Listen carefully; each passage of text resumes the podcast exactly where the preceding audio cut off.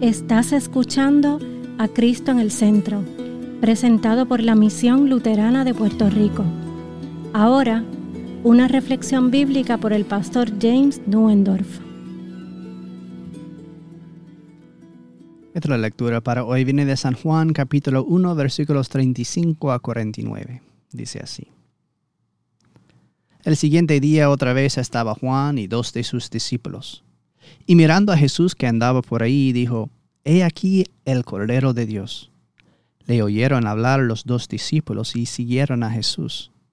Y volviéndose Jesús y viendo que le seguían, les dijo, ¿qué buscáis? Ellos le dijeron, Rabí, que traducido es maestro, ¿dónde moras? Les dijo, venid y ved. Fueron y vieron dónde moraba. Y se quedaron con él aquel día, porque era como la hora décima. Andrés, hermano de Simón Pedro, era uno de los dos que habían oído a Juan y habían seguido a Jesús. Este halló primero a su hermano Simón y le dijo, Hemos hallado al Mesías, que traducido es el Cristo. Y le trajo a Jesús. Y mirándole Jesús dijo, Tú eres Simón, hijo de Jonás, tú serás llamado Cefas, que quiere decir Pedro.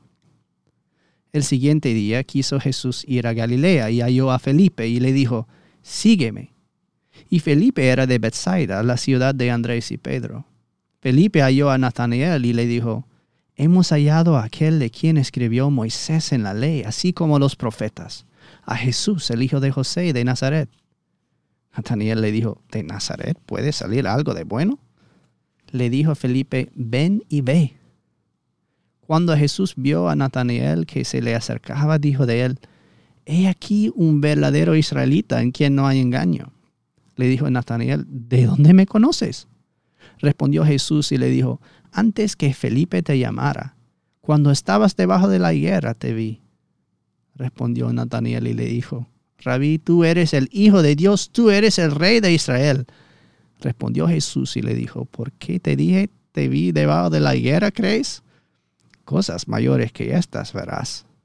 Y le dijo, de cierto, de cierto os digo, de aquí adelante veréis al cielo abierto y a los ángeles de Dios que suben y descienden sobre el Hijo del Hombre.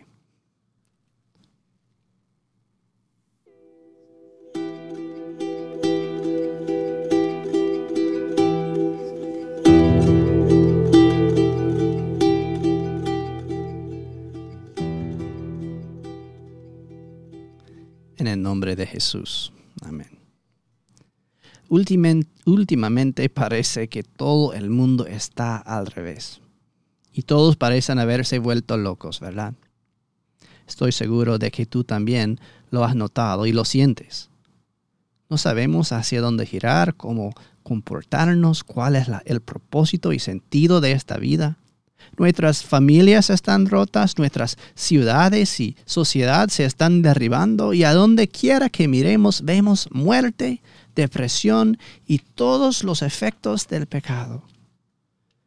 es fácil ver todos los pecados que otros han cometido contra ti.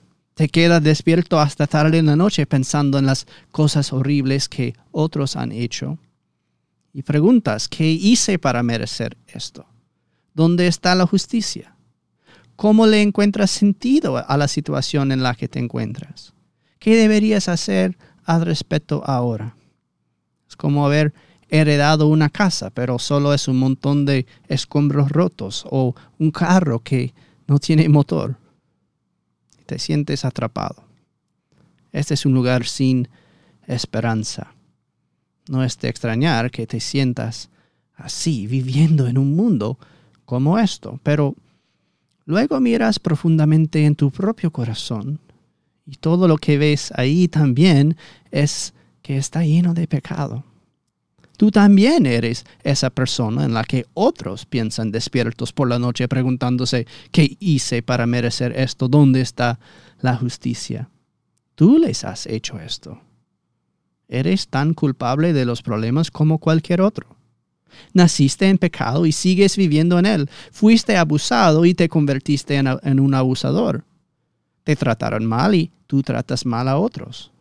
Desde la cabeza hasta los pies encuentras esta ley trabajando en ti que, por encima de todo, contra tu mejor juicio, incluso odiándolo, literal, deseas hacer lo que es malo.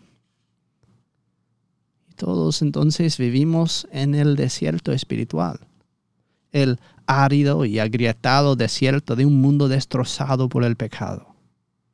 Sabemos que necesitamos una salida, pero ni siquiera sabemos por dónde empezar a buscar. Los evangelios dicen que Juan el Bautista apareció en el desierto por el río Jordán. Él llamó a la gente al arrepentimiento. Señaló lo que estaba mal en el mundo, lo que estaba mal en nuestros propios corazones. Predicó la ley de Dios, apuntó a las escrituras y mostró lo que era correcto e incorrecto, lo que Dios había querido que esté este mundo. La gente escuchó sus palabras y se, se, sintió conmovida hasta el fondo del corazón. Sabían que lo que él decía era verdad, incluso dolorosamente obvio, aunque nadie quería admitirlo. Sabían que no podían seguir viviendo así que las consecuencias de este tipo de pecado solo eran la muerte. Escucharon y creyeron que algo necesitaba cambiar, que ellos necesitaban cambiar. Y estaban comprometidos a cambiar, como una persona que decide que va a empezar a ir al gimnasio en Nochevieja. Pero aquí está el verdadero problema el cambio que se necesita no es algo que ninguno de nosotros somos capaces de lograr. Ni una sola persona que lo haya intentado en toda la historia lo ha conseguido. Lee las escrituras. Vez tras vez tras vez, cada uno de estos santos es un desastre completo. Pero ¿dónde crees que tú ubicarías en esa lista tú. Pero eso no nos ha detenido de pensar que intentar ser una mejor persona es el punto de ir a la iglesia y de leer las escrituras. Sabes que para la mayoría de las personas hoy en día es lo que entienden por el propósito de la religión y de la Biblia. Si le preguntas a la mayoría de las personas de qué trata la Biblia, la respuesta que te darán es que es un libro que te dice cómo vivir, que es un libro sobre cómo ser una buena persona, que es un libro que te dice lo que Dios quiere para tu vida o cómo puedes entregarte a Él. Pero la verdad es que aunque te dice estas cosas, en realidad no puedes hacerlas o vivir según ellas. La verdad es que cuanto más estudies y entiendas este libro, más consciente serás de cuán corto has caído de lo que Dios te diseñó para ser. Es un camino que al comenzar a caminarlo, encuentras que la meta en la distancia se aleja cada vez más conforme avances hacia ella. Cuanto más escuches a Juan el Bautista predicando, más te darás cuenta de lo imposible que es para ti ser llamado bueno. Cuanto más estudies la ley de Dios, más te desesperarás por tu incapacidad de siquiera acercarte a cumplirla. Así que cuando lees la Biblia como un libro de reglas o como un libro de instrucciones sobre cómo vivir, entonces este libro se convertirá para ti en algo de enemigo. Te golpeará y te dejará tirado en la cuneta. Será el libro que te mate, que te hunda en el pozo, la voz que diga, polvo eres y polvo volverás. Si tomas la Biblia de esta manera, así llegarás a odiar la Biblia. Y si no huyes por completo, quizás por orgullo propio, por mentir a sí mismo, buscarás una iglesia que haga todo lo posible por suavizarla, por cubrir su sabor amargo con azúcar, para que puedas tragarla. De estos hay muchos. Se convertirá en algo que tienes que hacer como comer sus vegetales o hacer tus ejercicios. Y tú siendo una persona de buena intención, lo harás. Intentarás explicarla a tu manera, adaptarla a lo que es razonable para tu situación. Pero incluso entonces todavía te acusará, porque lo que dice sobre ti es verdad y no puedes negarla. Terminarás con una fe naufragada. No importa cuán a menudo vayas al gimnasio, sigues poseyendo un cuerpo que se dirija a la tumba. Si esta es la única manera en que alguna vez escuchas proclamadas las escrituras, eventualmente tu única opción será guardarla en un instante y nunca abrirla de nuevo. Déjalo cubrirse de polvo. Cerrar tus oídos, ponga tus audiófonos, no dejar que te hable. Te convertirás como la gente al pie del monte Sión que le rogó a Moisés que le dijera a Dios que no les hablara.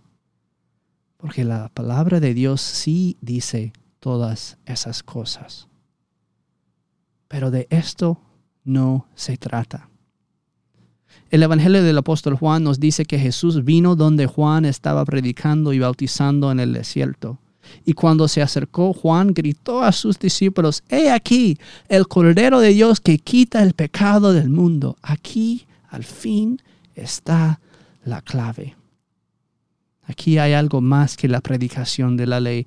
Aquí hay más que señalar un problema, pero Juan el Bautista señala con el dedo la solución. Aquí que dos de sus discípulos, jóvenes, que probablemente tienen menos de 20 años e incluso podrían tener tan solo 15 años según las costumbres de la época, se vuelvan y van a Jesús. Jesús les pregunta, ¿qué buscan? Ellos siquiera lo saben. ¿Qué es lo que buscan? Una salida, la, la, respuesta a la pregunta. Cada pregunta desde la caída del hombre en el pecado. ¿Qué hacemos con todo esto? Si no podemos salvarnos a nosotros mismos, si la Biblia no es un libro sobre cómo podemos obedecer y agradar a Dios, entonces ¿de qué se trata? ¿Qué quiere Dios de nosotros? ¿Qué se puede hacer ante el hecho de que no podemos proporcionarlo? ¿Dónde moras? Le preguntan. ¿Dónde se puede encontrar? ¿Dónde está esta respuesta a la que Juan el Bautista nos está señalando? Y Jesús no les dice, vuelvan cuando sean mayores y les enseñaré. No dice, preguntan a Juan, o son muy jóvenes, terminan tus estudios y luego pueden seguirme. Ni siquiera dicen vuelvan mañana por la mañana, aunque ya es tarde en la tarde, lo que Juan llama la décima hora. Jesús dice, de inmediato, ahora mismo, ven a ver. ¿Es eso un mandato o una promesa? ¿Está Jesús diciéndoles que qué hotel, en qué hotel se está quedando, pero no sabe cómo explicar cómo llegar ahí. O hay algo más aquí. Y es esta invitación, esta promesa también para ti. Ven y ven. ¿Dónde está la respuesta a la gran pregunta? ¿Dónde se encuentra el Cristo, el enviado para salvarnos de esta ruina? Pues Felipe nos da la respuesta que debió haber escuchado esa misma noche porque mira lo que le dice a su amigo Nathaniel. Hemos hallado aquel de quien Moisés en la ley y también los profetas escribieron, Jesús de Nazaret, hijo de José. ¿Dónde se podía hallar a Jesús? ¿En qué hotel moraba? No era el Holiday Inn Express, sino en cada palabra, cada página de las sagradas escrituras. ¿De qué trata la Biblia? Se trata de Jesús el Cristo, el Cordero de Dios que quita el pecado del mundo. Este libro te matará y este libro te hará vivir. Si quieres encontrar a Jesús aquí, es donde lo encontrarás. Desde Génesis hasta Apocalipsis, cada palabra en este libro apunta a Jesús. Cada historia, cada profecía, cada evento y enseñanza, todo se trata de Jesús. quien es el Cristo, la palabra hecha carne. Todo se trata de Cristo por ti, que desciende al pozo y te saca, que te toma de la mano y te levanta de entre los muertos. Lo que has estado echando en falta, lo que has estado buscando, todo se encuentra en Jesús. Lo hemos hallado. No, mejor dicho, Él nos encontró. Por eso te ha traído aquí. Porque aquí es donde está Jesús. Únete también a preguntar entonces, Rabino, ¿dónde moras? Trae a todos tus amigos, lo encontremos. Estaba frente a nosotros todo el tiempo en cada página de las escrituras. Te llevaré a Él, porque no soy yo, sino Jesús quien te está invitando. Ven y ved. Amén.